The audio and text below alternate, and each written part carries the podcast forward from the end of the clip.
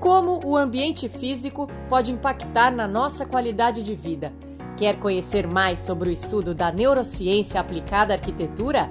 No podcast da NeuroArc Academy, você encontra muito conteúdo sobre o assunto, que vem cada vez mais ganhando espaço e transformando vidas. Das arquitetas e urbanistas Gabi Sartori e Priscila Benck, da NeuroArc Academy. Lembrando que você pode acompanhar a nossa programação pelo site radioarquitetura.com.br, pelo aplicativo Radiosnet, imagens no Facebook e hoje estreando também a transmissão para o YouTube da Rádio Arquitetura. Toda a nossa programação depois fica disponível nas plataformas do Face e no YouTube, assim que termina o programa, e também nos streamings no Deezer, Castbox e Spotify da Rádio Arquitetura e também na, no Spotify da NeuroArc Academy.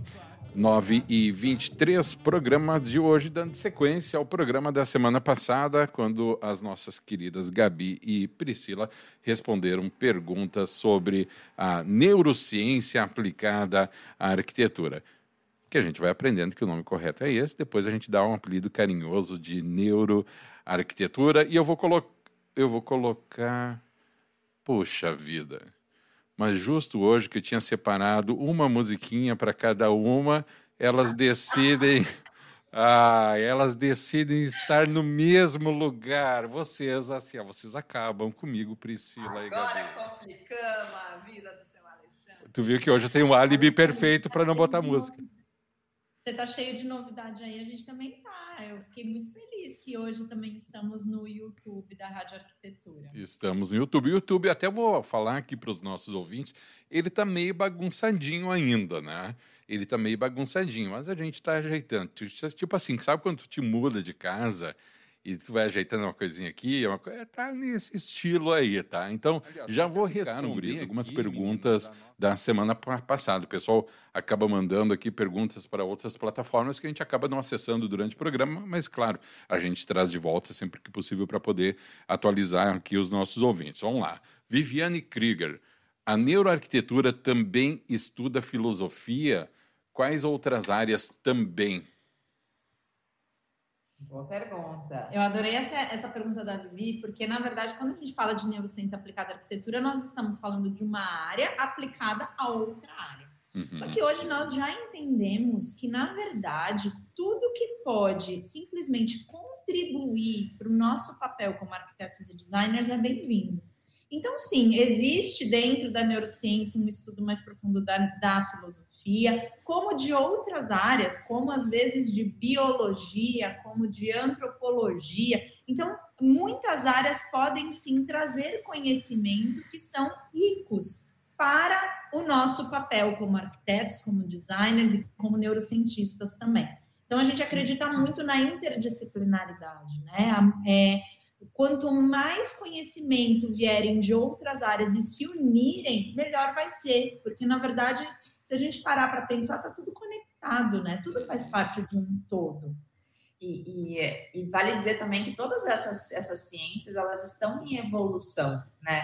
Então, a gente fala que ainda não se sabe tudo sobre o cérebro, ainda uhum. a gente está vivendo um momento de descoberta sobre várias da forma como o nosso cérebro reage. Então, poder trazer conteúdos de outras áreas, talvez podem nos dar ao menos um norte para perguntas que não podem ser respondidas só pela ciência. Inclusive, né, Pri, o início ali de, de qualquer coisa relacionada à neurociência veio da filosofia. Se a gente for ver ali para a parte da filosofia clássica, muito eles se questionavam sobre o comportamento humano, sobre o funcionamento do cérebro, ainda não sabia, né, de fato, o que era esse órgão, como ele era em funcionamento, mas muitos questionamentos vieram sim da filosofia. Eu adoro, gente, filosofia. Para mim, eu bebo super da fonte, me dá vários insights aí para a forma como nós nos comportamos e para a forma como a humanidade evoluiu. Uhum. Vamos lá então para a próxima, nossa querida ouvinte. Aliás, lembrando, pessoal, hein?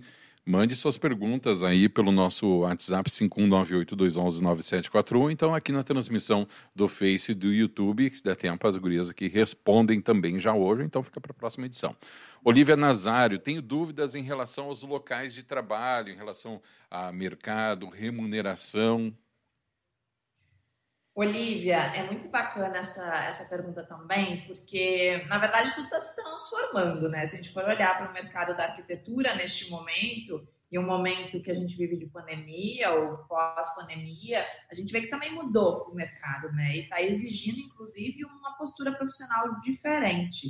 Aliás, esse também é um dos temas da abertura que nós vamos fazer hoje na conferência, do quanto que a gente, enquanto profissional da área da arquitetura e do design, precisa, neste momento, se posicionar de uma forma diferente, uhum. de uma forma muito mais responsável, para poder auxiliar esse momento que todo mundo está vivendo, de tanta instabilidade emocional, e criar ambientes onde as pessoas realmente possam se sentir bem.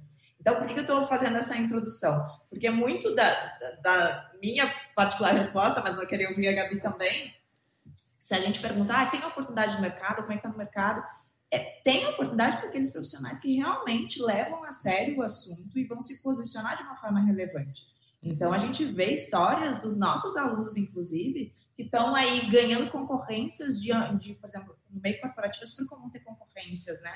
Então, de projetos. E daí tem relatos de alunos nossos que trouxeram o conceito da neurociência aplicada à arquitetura e ganharam uma concorrência em função disso, né? Uhum. Ou outros, principalmente na área residencial, que estão fechando agora muito mais projetos, porque desde o discurso inicial do processo de briefing, que é mais humano, que precisa ser mais humano, conecta esses clientes de uma forma diferente. Então, a gente realmente tem uma visão muito positiva em relação a introduzir este assunto como uma forma de se diferenciar no mercado, como ter mais oportunidades, mas claro, né, a gente tem que fazer isso com muita responsabilidade, né, muita seriedade.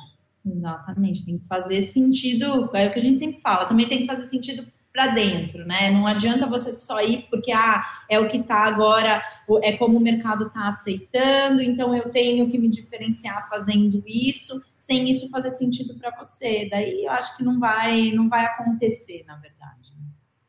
Muito bem. Tenho aqui também o seguinte.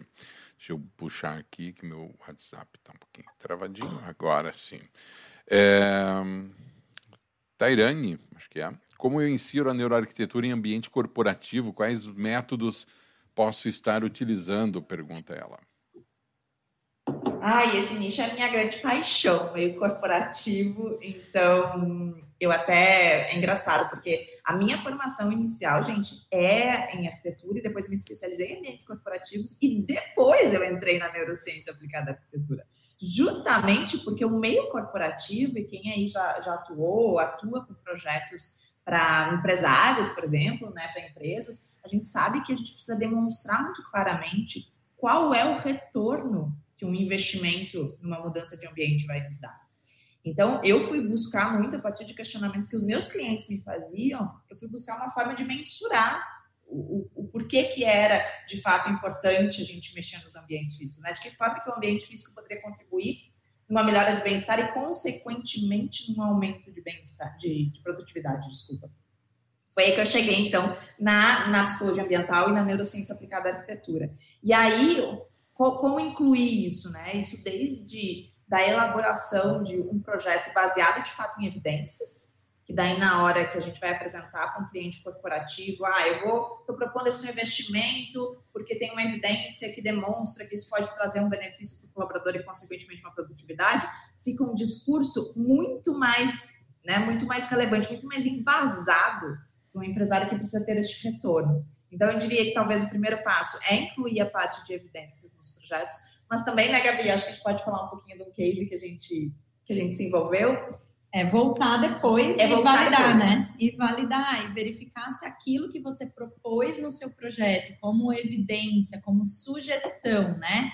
Se aquilo de fato foi, foi um, validado, né? Então a gente fez inclusive um case muito bacana no, em um ambiente corporativo de uma grande instituição financeira que inclusive é, vamos falar sobre esse case na conferência, vai ser uma das palestras que vai entrar no nosso dia de intervenção, ao qual nós pegamos, o projeto não era nosso, tá? Foi um, foi um, foi um escritório de arquitetura que realizou o, o projeto e nós realizamos todo um, um trabalho de consultoria durante esse projeto para aplicar essas evidências e verificar o que, que eles poderiam fazer ali nos seus ambientes baseado nas pesquisas e depois, depois desse ambiente construído e das pessoas estarem utilizando esse espaço, nós fomos até lá para verificar e mensurar ali com as pessoas que estavam utilizando aquele espaço se o objetivo daquele ambiente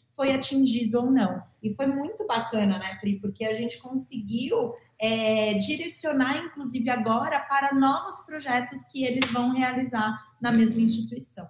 E a gente aplicou lá a ferramenta a APA, ferramenta né? APA, que é a ferramenta autoral nossa da NeuroArc, onde a gente personalizou ela. Então, é uma escala de autopercepção dos ambientes, onde cada usuário começou a observar junto com essa escala, né, de forma mais consciente, todos os elementos que estavam no projeto. Daí depois esses usuários iam avaliando. Então isso nos gerou uma avaliação de pós-ocupação. Daí junto com neurocientistas e também com a parte da psicologia, a gente conseguiu então chegar nesse relatório final da avaliação dos usuários sobre este novo ambiente. Então, nossa, gente, é, dá para fazer muita coisa, assim, é, é incrível quanto que envolver a neurociência amplia a nossa forma de atuação, inclusive através de consultorias, como é o caso que a gente fez. Muito bem. E eu diria, e eu diria que a grande questão aí, né, para quem perguntou, é, essa questão da pós-ocupação às vezes é um pouco complexo para arquiteto e designer, né, no sentido de que, ah, eu já fiz o projeto, o projeto está entregue. Como que agora eu vou voltar e vou é. olhar, de repente, algo que tenha falha no meu projeto? Uhum.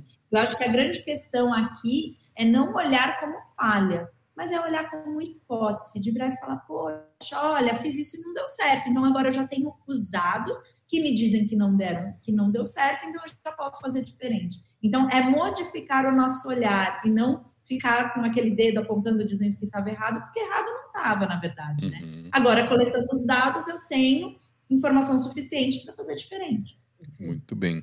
Guriz, eu tenho uma pergunta aqui, mas antes eu quero fazer uma consideração que é bastante particular para antes de introduzir essa pergunta. Uh, no meu ponto de vista, na minha percepção, uh, até mesmo pela própria nomenclatura, a neuroarquitetura, a neurociência aplicada à arquitetura, obviamente ela vem da ciência, né? E muitas vezes a ciência é algo extremamente real, né? Quer dizer, muitas vezes não é algo real, né? Uh, e eu tenho uma pergunta aqui que eu acho que, sob determinado aspecto, ela faz sentido, embora pareça que não. A nossa ouvinte aqui, ela pergunta o seguinte, olha, a neurociência também estuda o místico? É a pergunta dela. Onde eu vejo uma conexão com isso? Né? Na questão do sentimento, uma vez que o místico traz toda essa questão da sensibilidade, da espiritualidade, dentro de toda essa ciência na qual a neuroarquitetura é concebida, tem espaço também para isso, Gabi e Priscila? A gente já sabe que a neurociência estuda a consciência, uhum, né? Que daí, assim, é, aí tem várias linhas de estudo dentro da neurociência, várias linhas de raciocínio do que é a consciência, do que é a mente, e daí eu imagino que aí sim ela acabe tateando um pouco a questão do místico, do, do, do, que não é visto, né? Uhum. Então, se ela está buscando isso, eu diria talvez para ela buscar é, estudos que visam na neurociência a questão da consciência. Uhum, uhum. Muito bem. Priscila quer falar alguma coisa? Tá ansiosa ali? Tá quietinha? Eu, tá ansiosa, tá ansiosa? Ai, meu Deus.